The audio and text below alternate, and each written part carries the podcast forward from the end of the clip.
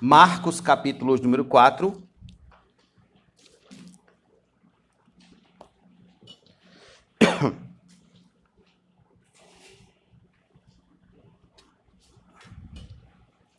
Nós vamos ler do verso de número 30 ao 34, encerrando hoje essa parte específica do Evangelho de Marcos, que é o agrupamento de parábolas de Nosso Senhor. Não que ele vá deixar de uh, trazer outras parábolas durante o restante do livro, mas aqui esse agrupamento de parábolas se encerra. Verso 30. Disse mais: Com que podemos poderemos comparar o reino de Deus? Ou com que parábola o apresentaremos? Ele é como um grão de mostarda, que quando semeado é a menor das sementes sobre a terra. Mas uma vez semeada, cresce e se torna maior do que todas as hortaliças. Cria ramos tão grandes que as aves dos céus podem se anear à sua sombra. E com muitas parábolas semelhantes, Jesus lhes expunha a palavra, conforme podiam compreendê-la. E sem parábolas não lhes falava. Tudo, porém, explicava em particular aos seus próprios discípulos. Vamos orar mais uma vez? Feche seus olhos, curve sua fronte e oremos. Ó bendito Deus, Criador dos céus e da terra, Pai de nosso Senhor e Salvador Jesus Cristo. Louvado seja o teu nome, Senhor, por tudo que tu fizeste por nós. Te agradecemos por preservar para nós a tua palavra. Preservar para nós o testemunho do teu filho amado, que veio ao mundo morrer em nosso lugar, pagando o preço por nossos pecados na cruz. Assim, Deus Santo, te peço a iluminação do teu Espírito Santo neste momento que o Senhor nos ajude, que o Senhor tenha misericórdia daqueles que estão afastados do Evangelho. E que a tua salvação, ó Deus, alcance homens e mulheres hoje à noite em todas as partes do mundo. Muito obrigado por tuas misericórdias. Te agradecemos e todos nós digamos amém.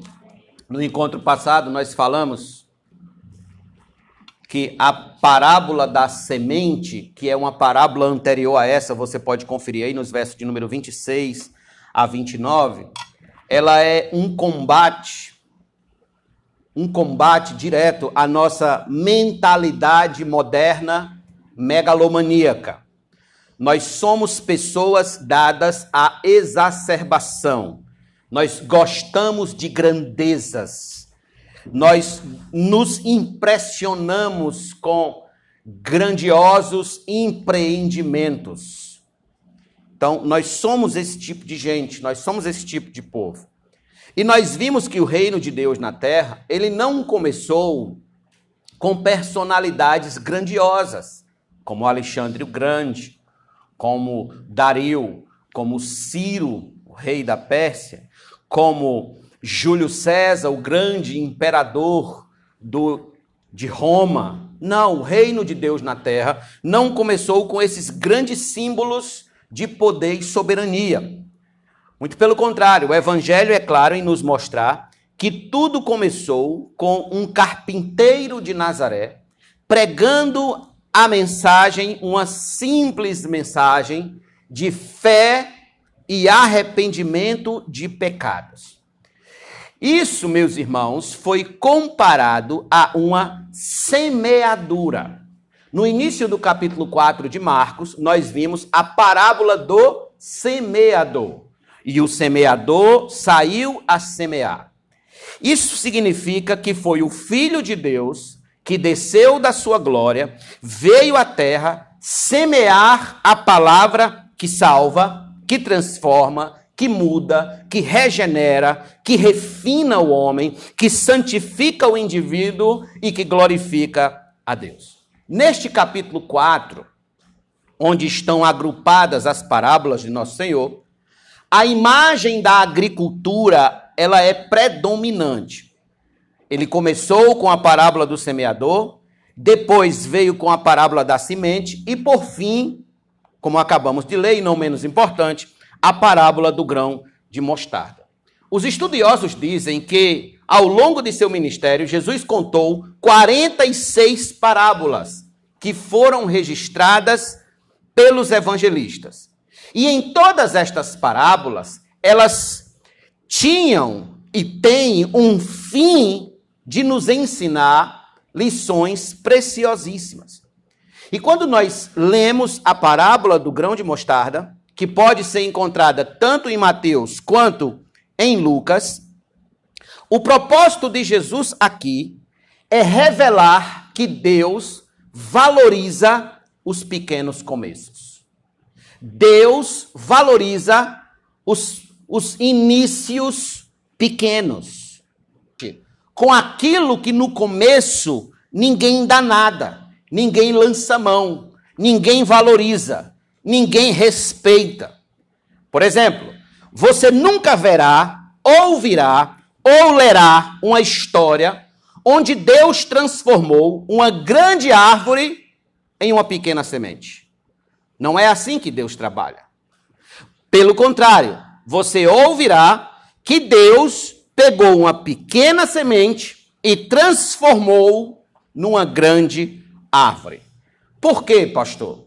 Porque o prazer de Deus, a alegria de Deus, a glória de Deus é trabalhar com aquilo que no começo é pequeno, com aquilo que no início é desprezível, que no Gênesis é insignificante, que no princípio ninguém valoriza ou dá absolutamente nada. Para quê? Para que quando a semente se tornar árvore crescida, para que quando a pequena semente se tornar uma árvore frondosa, a glória, a honra, o louvor sejam dados única e exclusivamente ao nome dele e a mais ninguém. Por essa razão que Deus, Paulo vai dizer, escolheu as coisas humildes do mundo e as desprezadas e aquelas que não são para reduzir a nada as que são, a fim de que ninguém se glorie na presença do Senhor. Então, irmãos, diante dessa ideia central, se faz necessário, pois, fazermos algumas perguntas sobre a parábola que ora lemos, a fim de ganharmos o entendimento correto da própria. Primeiro, quem é o homem que toma o grão e semeia no seu campo? Desde o início do capítulo 4, a gente viu que esse homem é Cristo ou os pregadores do evangelho. Em segundo lugar, o que significa o campo nesta parábola? O campo aqui, se você observar no versículo de número 31, ele é como um grão de mostarda que, quando semeado, é a menor de todas as hortaliças, sobre a terra. Mente sobre a terra. Então, a terra aqui, o campo aqui, é o mundo. Significa o mundo. O que é o grão de mostarda? O grão de mostarda, de acordo com essa parábola, ele é o evangelho que germina no mundo, inaugurando o reino de Deus na terra. O que é, pastor, a hortaliça? Em quarto lugar, o que é a hortaliça que se fez árvores? A hortaliça é o reino de Deus. E por fim, quem são as aves que vêm aninhar-se nos ramos das árvores ou da, das hortaliças. São os gentios que vêm em busca da sombra do evangelho. Então veja, esta semente de mostarda, como sabemos, ela é muito pequena. Ela não é a menor das sementes. Ainda que Jesus tenha usado esses termos, a menor das sementes, mas ela não é a menor das sementes. A menor das sementes é a semente de orquídea. Mas, quando se tratava do grão de mostarda, era um provérbio popular. O grão de mostarda, ele era tratado na época como um provérbio, um ditado popular, como sendo realmente algo que começava pequeno e terminava muito grande. Terminava de modo enorme. Exatamente por quê? O grão de mostarda, ele é bem pequeno mesmo. Quem não, não viu ainda, eu já tive a experiência de ver um grão de mostarda quando eu estava no seminário. Ele é bem pequeno, bem, bem diminuto. Mas quando cresce, ele se torna uma árvore de até 3 ou 4 metros de altura. Então, para um grão minúsculo se tornar uma árvore desse, desse tamanho, é algo realmente impressionante. impressionante. Por essa razão, irmãos, essa figura do grão de mostarda, ela é ideal para ilustrar o início e o desenvolvimento do reino de Deus na terra e eternidade adentro. Pergunta que não quer calar. Por que a mensagem do evangelho foi tão rejeitada pelos religiosos da época de Jesus? Por que, que os fariseus, os sábios da lei daquela época, rejeitaram tanto a mensagem de Jesus? Por que, que os escribas, os homens que lidavam com a lei de um modo bem direto, por que, que eles rejeitavam o evangelho, rejeitavam a pregação de Jesus? Observe, a razão era a concepção errada que eles nutriam da chegada do reino de Deus. Como assim, pastor? Ocorre, meus irmãos, que naquela época os judeus acreditavam que o Messias não chegaria através de uma simples criança nascendo numa manjedoura, andando nos lombos de um jumentinho. Não. Mas que o Messias viria, perceba bem, com uma carruagem gloriosa, com um exército poderoso, com, um, um, com bandeiras e estandartes, assumiria o poder, derrotaria os romanos, subjugaria o Império Romano e colocaria Israel acima de todas as demais nações, governando sobre todos os povos. Então, esta era a concepção que eles tinham da vinda do Messias, da vinda do reino de Deus sobre a terra. Qual foi o problema com isso? O problema com isso é que essa mentalidade nunca foi a mentalidade bíblica da vinda, da primeira vinda de Cristo, da primeira vinda do Messias. Nunca foi. Basta ler o Antigo Testamento e você vai perceber que em várias passagens está bem escrito lá que um, um menino nos nasceu, era uma criança que viria, e assim começaria de modo pequeno, de modo irrisório, de modo singelo. Pois bem, como foi que o reino de Deus chegou então? Por meio de uma criança, nascida de pais pobres, nascida numa família pobre, nascida numa cidade pobre, e o seu primeiro berço não foi um berço de ouro. O seu primeiro berço foi uma manjedoura. Antes de Natanael, o apóstolo, se converter, quando ele ouviu falar sobre Jesus o Nazareno, filho de José, ele disse: Pode sair alguma coisa boa de Nazaré? Isso era um adágio popular da época. Pode vir alguma coisa boa da cidade de Nazaré? Esse adágio era uma forma de desdenhar da pequena cidade de Nazaré. De desdenhar, de realmente rebaixar a cidade de Nazaré. Então perceba, Jesus não nasceu em Jerusalém, não era de Jerusalém, não nasceu de uma família aristocrata, não nasceu de uma família de príncipes, nem mesmo de algum sumo sacerdote da época, mas veio de uma família singela e a partir dali inaugurar o reino de Deus. Eu acho interessante, irmãos, que o apóstolo Paulo, ele também falou por que, que os homens deste mundo rejeitam o evangelho? Por que, que os homens desta terra, deste mundo, rejeitam o evangelho? E ele falava isso já coisa de quase 30 anos depois de Jesus ter sido assunto aos céus. Abra sua Bíblia comigo, por favor, na primeira carta de Paulo aos Coríntios. Se a pessoa que estiver ao seu lado estiver sem Bíblia, compartilhe com ela, por favor, a leitura. Primeiro aos Coríntios, capítulo 1.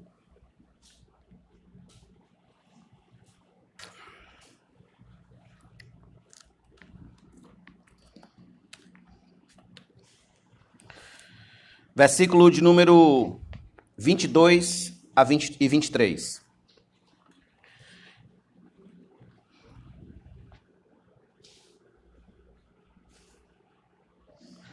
Naquela época a humanidade era dividida assim, pelo menos da perspectiva de um judeu, a humanidade se dividia entre judeus e gentios.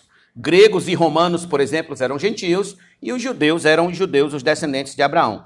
Então, veja como Paulo retratou bem essa questão dessa divisão no que diz respeito à expectativa que tinham de Cristo.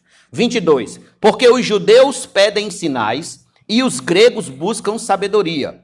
Mas nós pregamos o Cristo crucificado, escândalo para os judeus, loucura para os gentios. Perceba, escândalos para os judeus, loucura para o gentio. Por quê? Simplesmente porque os judeus tinham essa perspectiva que eu acabei de falar a vocês, da vinda de um Messias glorioso, imperial, poderoso, dominador de todos os povos e de todas as nações. Os gregos e os romanos, obviamente, eles já eram homens do saber, da filosofia. Eles gostavam da filosofia. Eles satisfaziam o seu ego em disputar sabedoria uns com os outros. E por aí se vai. No entanto, quando eles ouvem, quando os judeus e quando os gentios ouvem a mensagem de Cristo, de um homem simples, vindo de Nazaré, morto numa cruz, os judeus ficavam escandalizados com isso. Não pode, esse homem não pode ser o Messias, jamais. Não existe isso. Como é que esse homem é o Messias? Não, o Messias não vem assim. E os gregos e os romanos, que eram os gentios, eles esperavam exatamente uma mensagem filosófica profunda, principalmente os gregos, porque eles acreditavam que não haveria ressurreição, não, não no corpo, não, haveria, não poderia haver ressurreição no corpo, porque a matéria é má.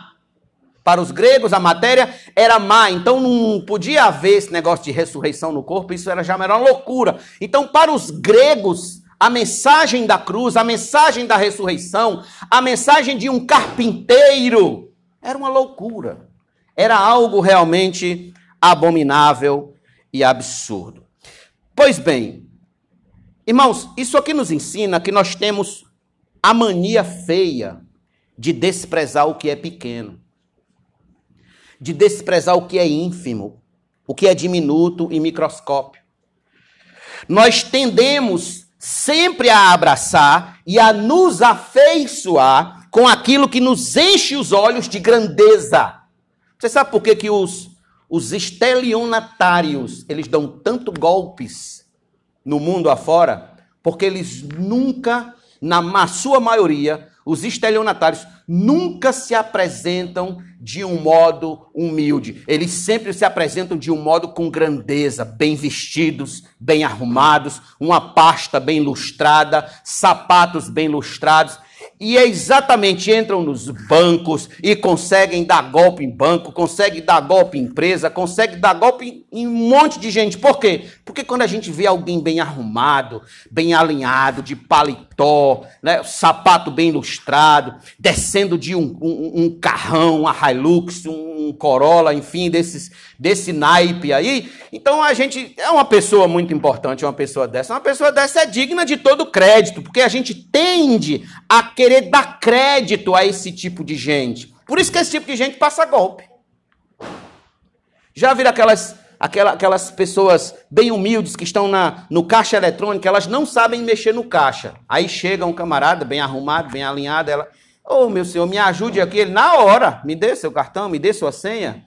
Aí a pessoa se impressiona com tudo aquilo, vai cartão para lá, senha para cá, de repente, um golpe.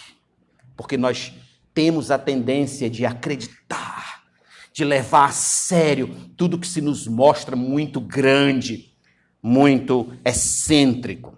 Pois bem, partindo do princípio, irmãos, de que as coisas são importantes conforme o grau de importância que damos a elas, é normal hoje em dia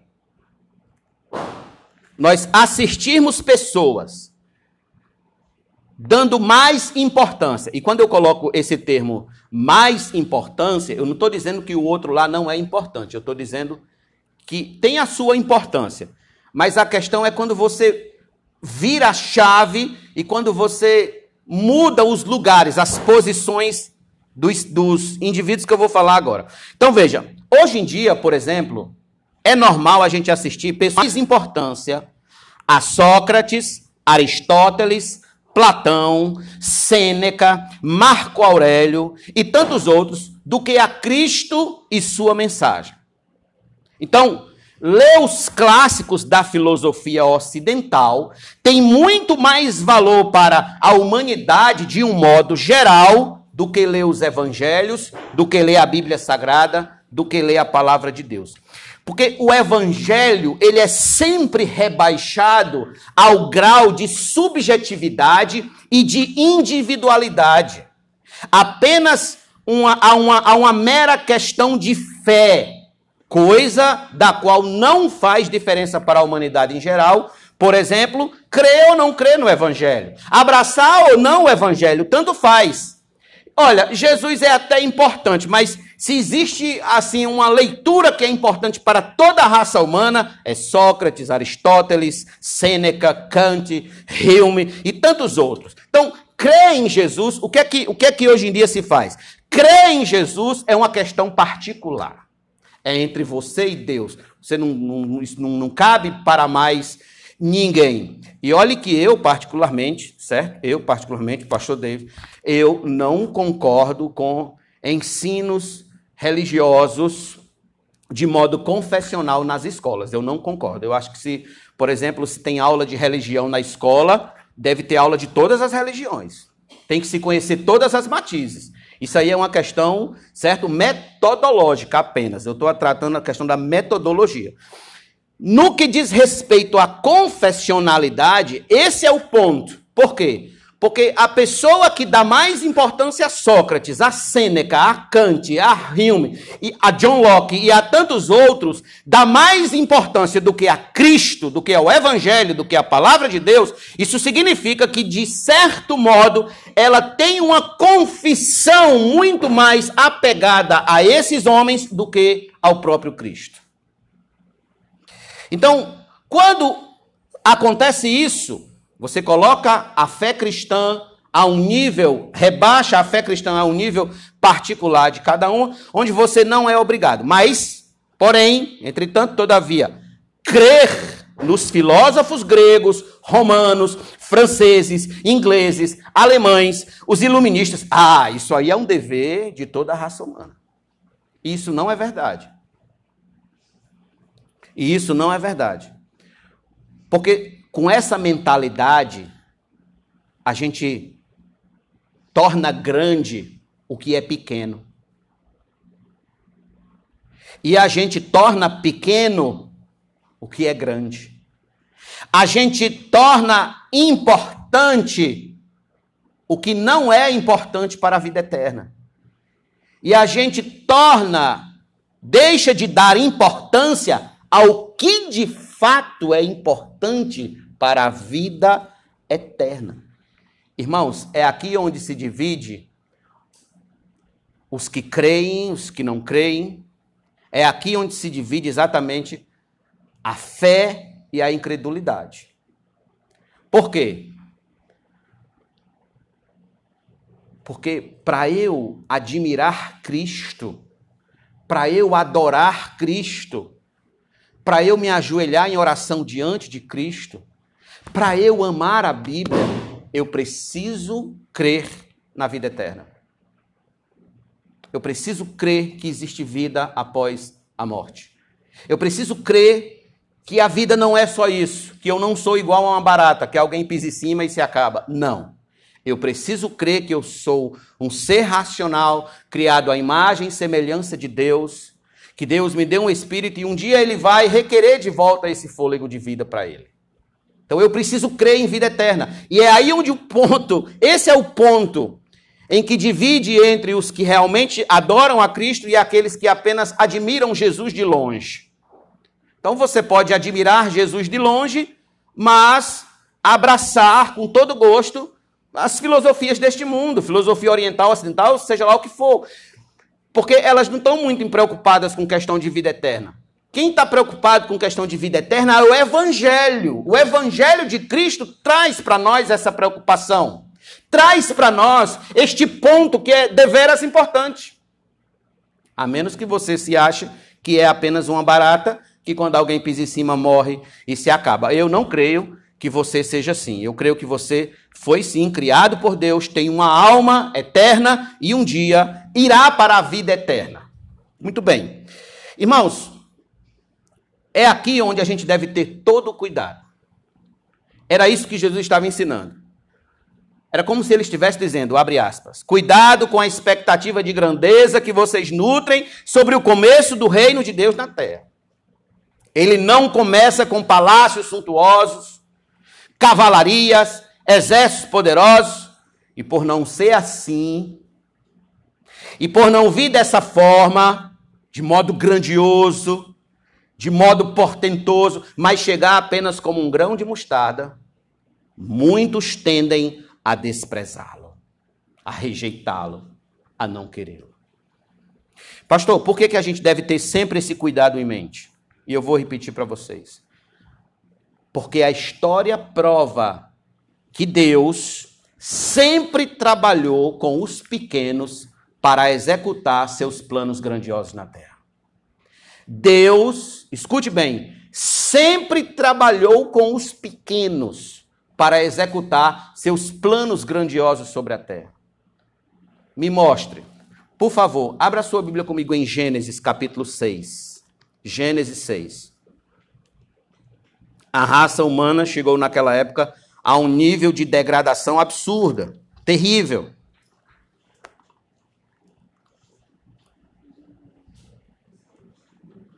Gênesis 6.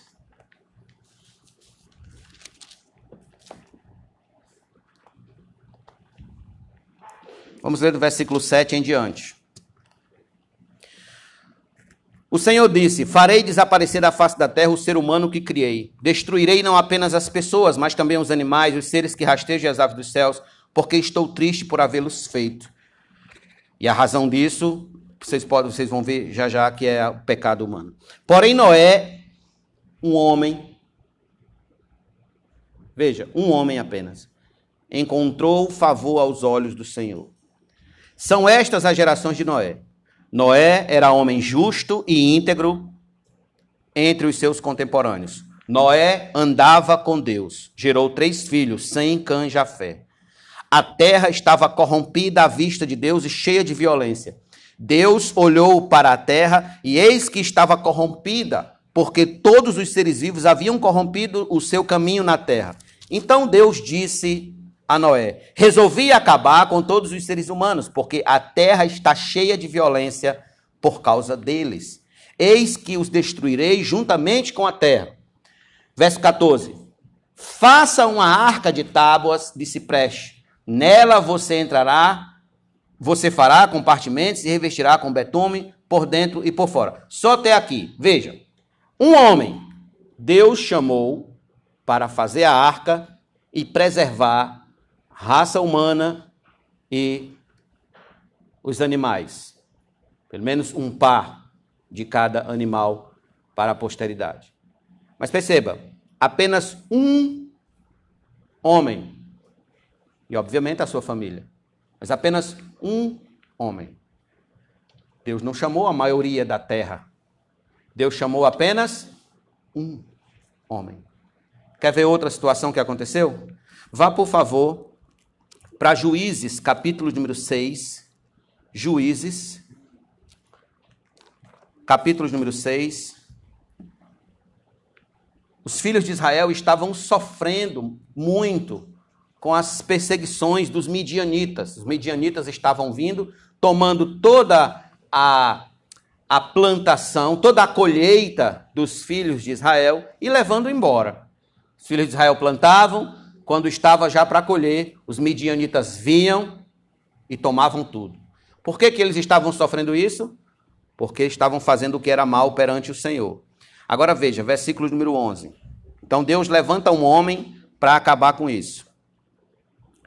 Então o anjo do Senhor veio e sentou-se debaixo do carvalho que está em Ofra, que pertencia a Joás, da família de Abiezer. Gideão filho de Joás, estava malhando trigo no lagar para o pôr a salvo dos midianitas. Então o anjo do Senhor lhe apareceu e lhe disse: O Senhor está com você, homem valente.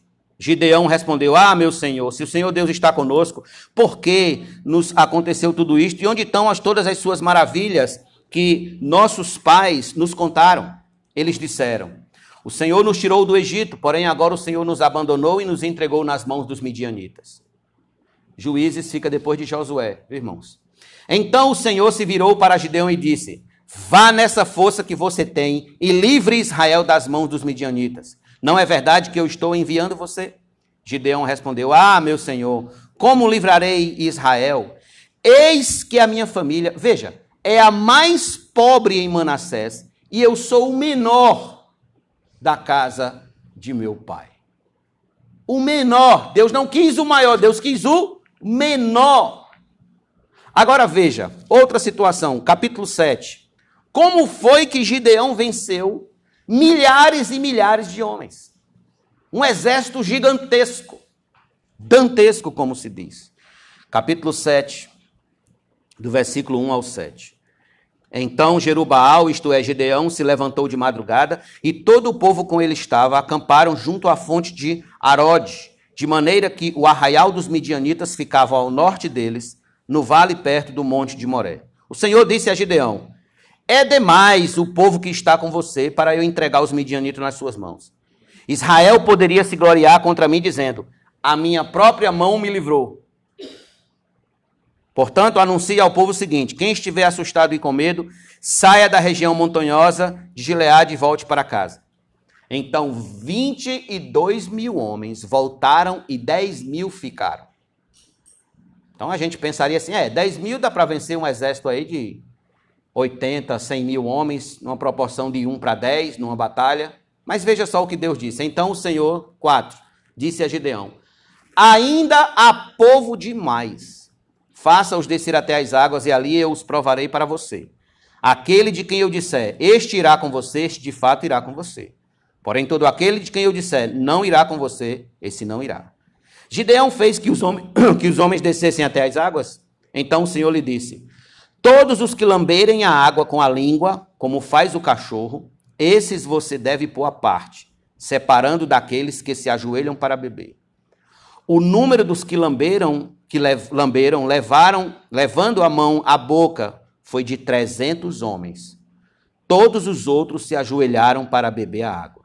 Então o Senhor disse a Gideão: Com estes trezentos homens que lamberam a água, eu livrarei vocês e entregarei os midianitas nas suas mãos. Diga a todos os outros que voltem para casa.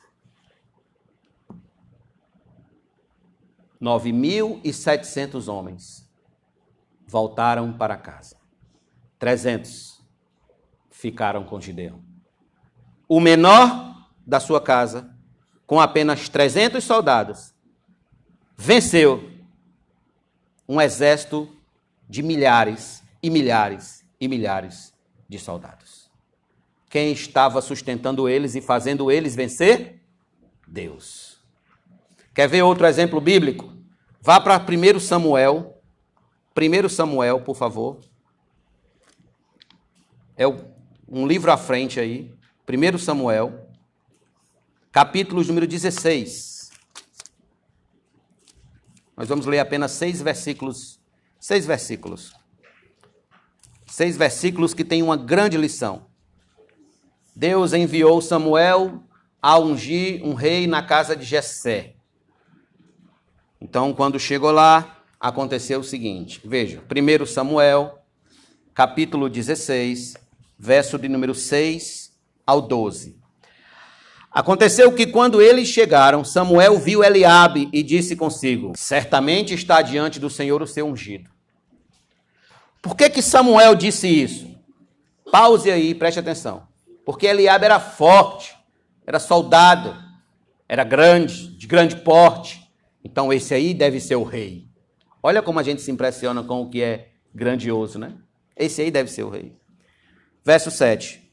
Porém, o Senhor disse a Samuel: Não olhe para a sua aparência, nem para a sua altura, porque eu o rejeitei.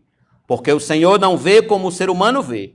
O ser humano vê o exterior, porém o Senhor vê o coração. Então Jessé chamou Abinadab e o fez passar diante de Samuel, que disse: Nem a este o Senhor escolheu. Então Jessé fez passar Samar, porém Samuel disse: Tampouco a este o Senhor escolheu. Assim Jessé fez passar todos os seus filhos diante de Samuel. Porém Samuel disse a Jessé: O Senhor não escolheu nenhum destes. E perguntou a Jessé: Esses são todos os seus filhos? Jessé respondeu: Ainda falta um. O mais moço, ele está apacentando as ovelhas. Então Samuel disse a Jessé: Mande chamá-lo, pois não nos sentaremos à mesa sem que ele venha. Então mandou chamá-lo e o fez entrar. Davi era ruivo, de belos olhos e boa aparência. E o Senhor disse a Samuel: Levante-se e unja-o, pois este é ele. Olha que interessante. O mais moço, o cuidador de ovelhas da família, o cuidador de ovelhas, que era uma profissão na época bem bem rebaixada. Cuidador de ovelhas. A ele que Deus escolheu para ser o rei de Israel. Lembram de como Jesus chamou os doze apóstolos? Eu não vou ler por causa do tempo. Mas Jesus chamou doze apóstolos. Lembram? Lembram como eles eram? Filósofos, engenheiros, não era isso? Gente formada em direito, poliglotas. Foi assim, foi, foi desse nível aí, gente que frequentava o Passo dos Leões aqui em João Pessoa. Foi, foi gente desse nível aí? Não. Pescadores, agricultores, gente simples, gente humilde, um começo pequeno, um grão de mostarda. Veja agora em Tiago, por favor, esse texto é importante que você leia. Tiago, capítulo número 2, versículo número 5.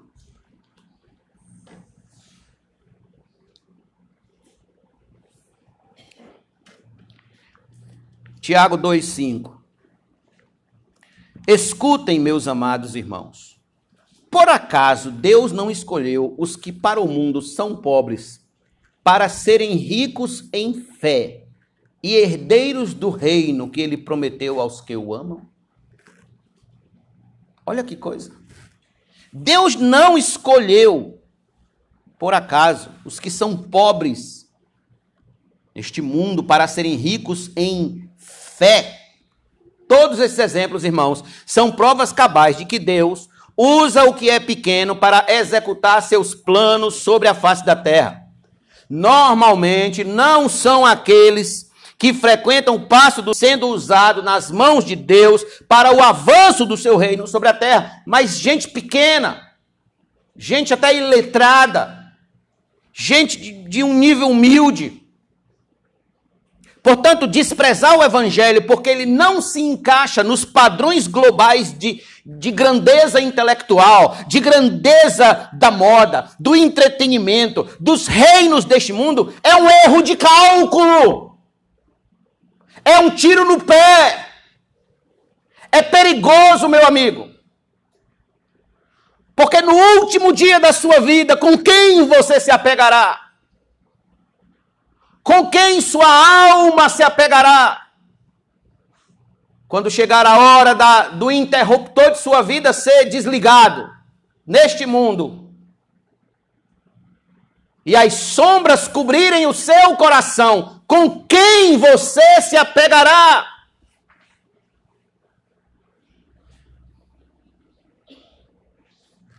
É um tiro no pé desprezarmos o reino de Deus hoje. É um tiro no pé desprezarmos a palavra de Deus hoje. É um tiro no pé. É um erro de cálculo. Por exemplo, pais que preferem levar seus filhos no domingo à noite para o cinema, para o shopping, do que ir para uma igreja ouvir a palavra de Deus. É um tiro no pé daquela família. Casais que preferem sair domingo à noite para jantar do que vir a um culto celebrar o Senhor é um tiro perigoso no pé. Famílias que preferem ir a um passeio de praia no domingo e passar o domingo inteiro na praia e num churrasco do que estar cultuando com os santos de Deus na igreja é um tiro no pé. Mulheres que preferem ficar em casa assistindo novelas, séries, do que ler a palavra, é um tiro no pé. Homens que valorizam mais cuidar do carro do que estudar as escrituras, é um tiro no pé. Eu tenho amigos que domingo à noite, o prazer deles é ir para o estádio de futebol. Meu amigo, na noite mais escura da sua alma, sabe onde estará o seu time? Ele nem passará perto dos seus pensamentos e da sua cabeça. Você tentará se apegar ao mínimo que você tem de Deus, ao mínimo que você ouviu de Deus. São pessoas, eu estou dizendo isso porque isso aqui são pessoas que vivem ardorosamente em busca das grandezas deste mundo. O reino de Deus não tem qualquer importância em suas almas. Eles valorizam o que é de pouca importância e desprezam o que realmente importa. Isso é perigosíssimo.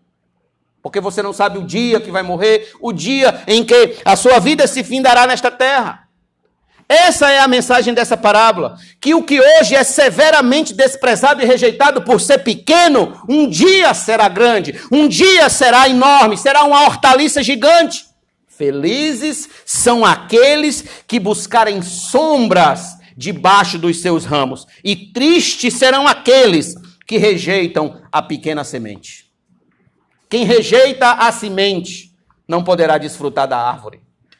Quem rejeita a semeadura não poderá usufruir dos frutos no futuro.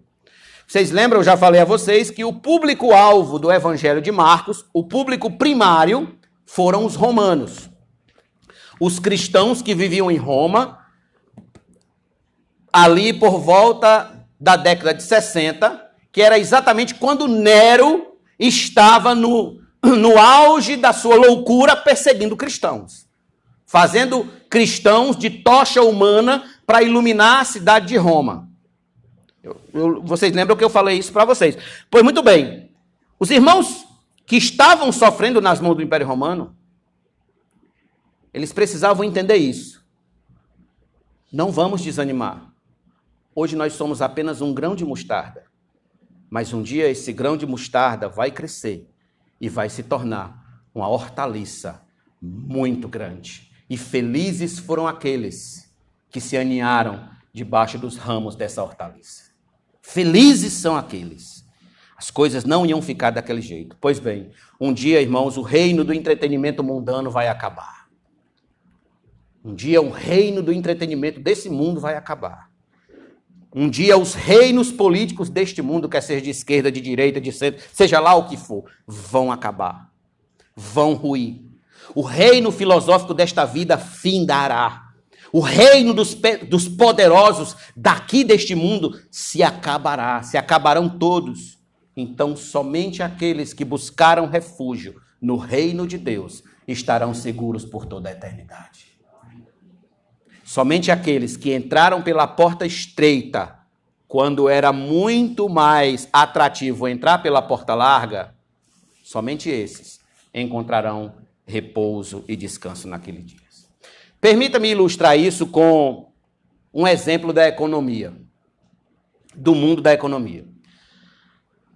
Há 12 anos atrás, surgiu no mercado uma moeda digital, uma moeda da internet, por nome de Bitcoin. Bitcoin no mercado, há 12 anos atrás, ele valia menos que um centavo. Era 0,0000017, não sei o que aí. Menos que um centavo uma moeda de Bitcoin valia. Era possível você comprar 6.100 moedas de Bitcoin por apenas 20 dólares. 6.100 moedas por apenas 20 dólares. Eu fiz o cálculo de quanto estaria esse valor hoje em moedas Bitcoins.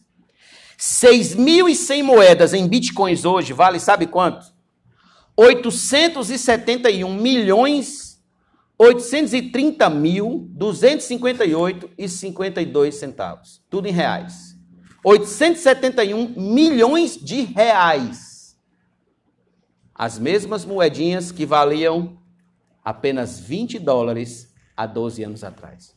Hoje valem 871 milhões de reais. Uma moeda hoje, uma de Bitcoin, está no valor atualizado de 142 mil reais. Valia menos de um centavo. Hoje vale 142 mil, apenas uma. Quem acreditou no investimento quando era apenas bem pequenininha e comprou muitas moedas, investiu em muitas moedas, hoje está com uma fortuna enorme, gigantesca. Da mesma forma com o grão de mostarda.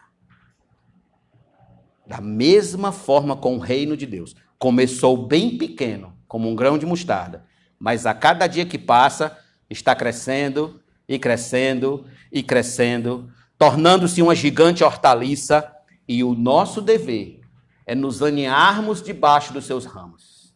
É estarmos debaixo dos seus ramos. É acreditar nele hoje. Portanto, meu amigo, não se deixe levar pelas aparências. Não se deixe levar pelas aparências. O tempo é de crer no Evangelho, viver para o Evangelho, respirar o Evangelho de Cristo, aninhar-se debaixo dos ramos da hortaliça antes que a hortaliça seja cortada. Antes que Cristo venha e já não haja mais oportunidade e você fique de fora. Eu pergunto, faça uma reflexão da sua vida. Você está dentro ou está fora do reino de Deus? Sua família está dentro ou está fora do reino de Deus? Seu casamento está dentro ou está fora do reino de Deus? Suas expectativas do futuro, elas estão alinhadas com o reino de Deus ou fora do reino de Deus? Sua vida hoje, a preço de hoje, está aninhada debaixo da hortaliça celeste? Aqui está nosso Senhor ensinando que o reino de Deus não começa de modo grandioso, assombroso, mas de modo simples, irrisório, como um grão de mostarda, que na semeadura é uma pequena semente, mas no futuro, no futuro, e a Bíblia já mostrou como é que vai ser no futuro. No futuro será gigante Felizes dos que estarão vivendo esse futuro debaixo dos ramos da hortaliça. Por exemplo, abra sua Bíblia comigo em Apocalipse capítulo 5. Apocalipse 5.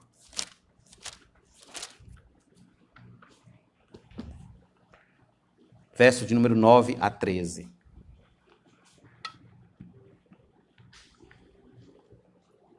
Apocalipse 5, o último livro da Bíblia, verso de 9 a 13. E cantavam um cântico novo, dizendo: Digno és de pegar o livro e de quebrar os selos, porque foste morto, e com o teu sangue compraste para Deus os que procedem, veja, de toda tribo, língua, povo e nação. E para o nosso Deus os constituíste reino e sacerdotes, e eles reinarão sobre toda a terra. Reinarão. Vi e ouvi uma voz de muitos anjos ao redor do trono dos seres viventes e dos anciãos, cujo número, veja, era de milhões de milhões e milhares de milhares proclamando com voz forte: Digno é o cordeiro que foi morto de receber o poder, a riqueza, a sabedoria, a força, a honra, a glória e o louvor. Então ouvi que toda criatura que há no céu e sobre a terra, debaixo da terra e sobre o mar, e tudo que neles há, estava dizendo: Aquele que está sentado no trono e ao Cordeiro sejam o louvor, a honra, a glória e o domínio para todo o sempre. Glória a Deus. Isso será a chegada do reino de Deus no futuro.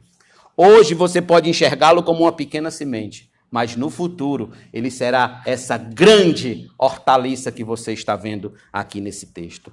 Em Apocalipse 7, versículo 9 e 10 está escrito: depois destas coisas vi, e eis grande multidão que ninguém podia contar, de todas as nações, tribos, povos e línguas, em pé diante do trono do Cordeiro. vestidos de vestes brancas, com ramos de palmeiras nas mãos, e clamavam com voz forte, dizendo: Ao nosso Deus que está sentado no trono e ao Cordeiro pertence a salvação. Glória a Deus. E eu quero estar, irmãos. Eu quero estar.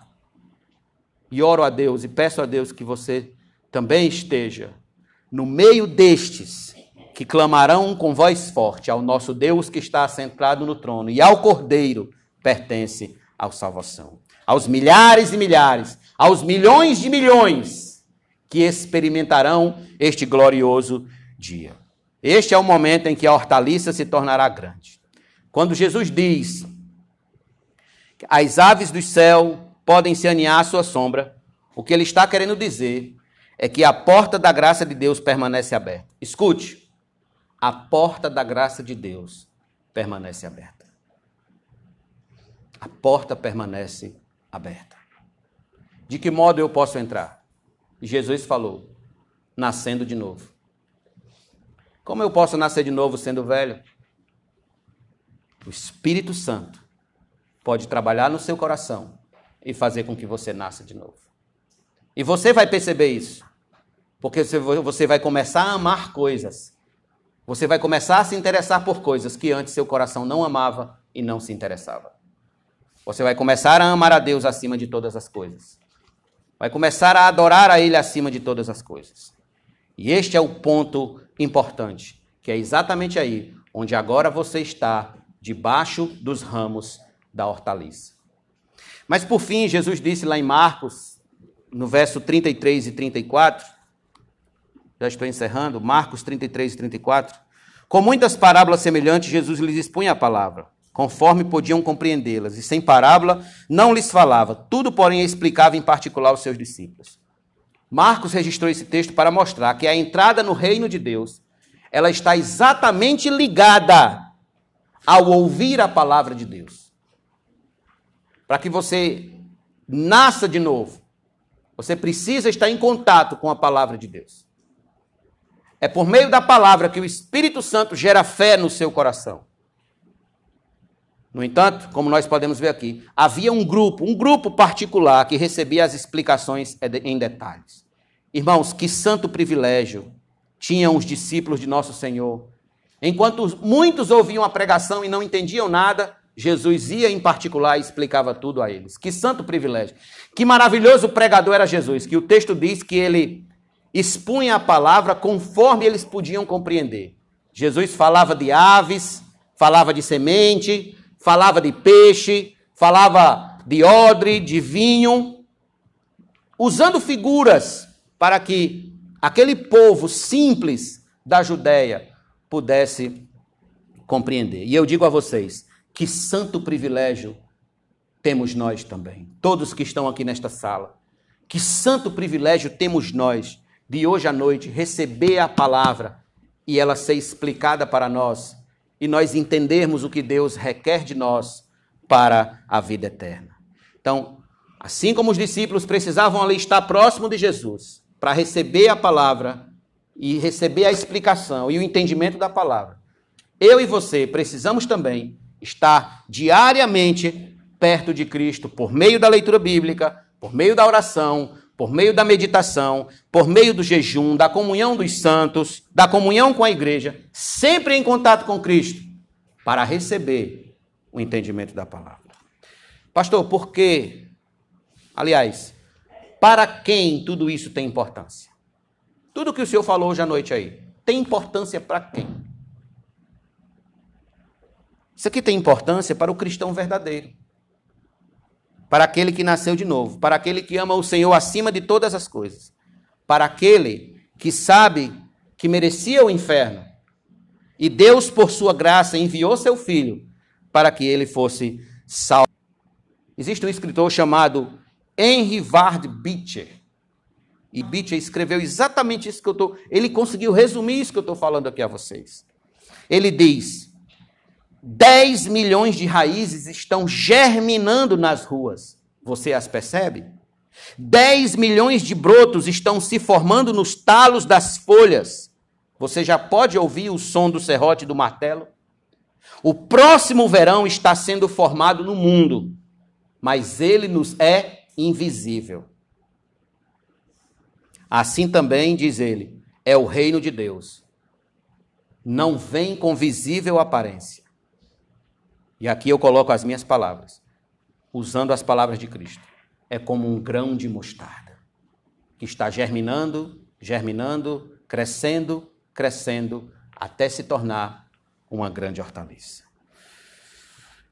Para eu encerrar, eu quero ler só esse texto com vocês, para deixar claro. Os que estarão naquele dia, abrem primeiro aos Coríntios 6. Quem são aqueles que estarão naquele dia, aninhados na hortaliça, dentro do reino de Deus? Os que herdarão o reino de Deus e aqueles que não herdarão. Que isso fique muito claro hoje à noite para todos que estão aqui.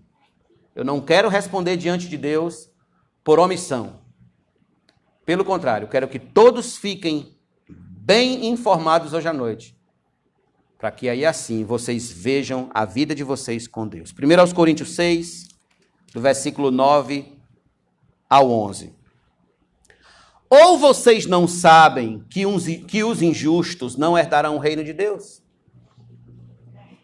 Não se enganem.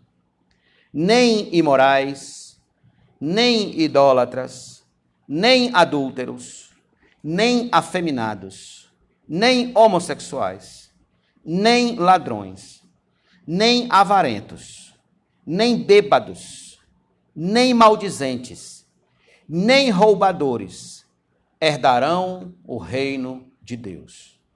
Alguns de vocês eram assim. Mas vocês foram lavados, foram santificados, foram justificados no nome do Senhor Jesus, Jesus Cristo, e no Espírito do nosso Deus. Aqui está os que estarão dentro do reino de Deus e os que estarão fora. Paulo disse tudo. Amém.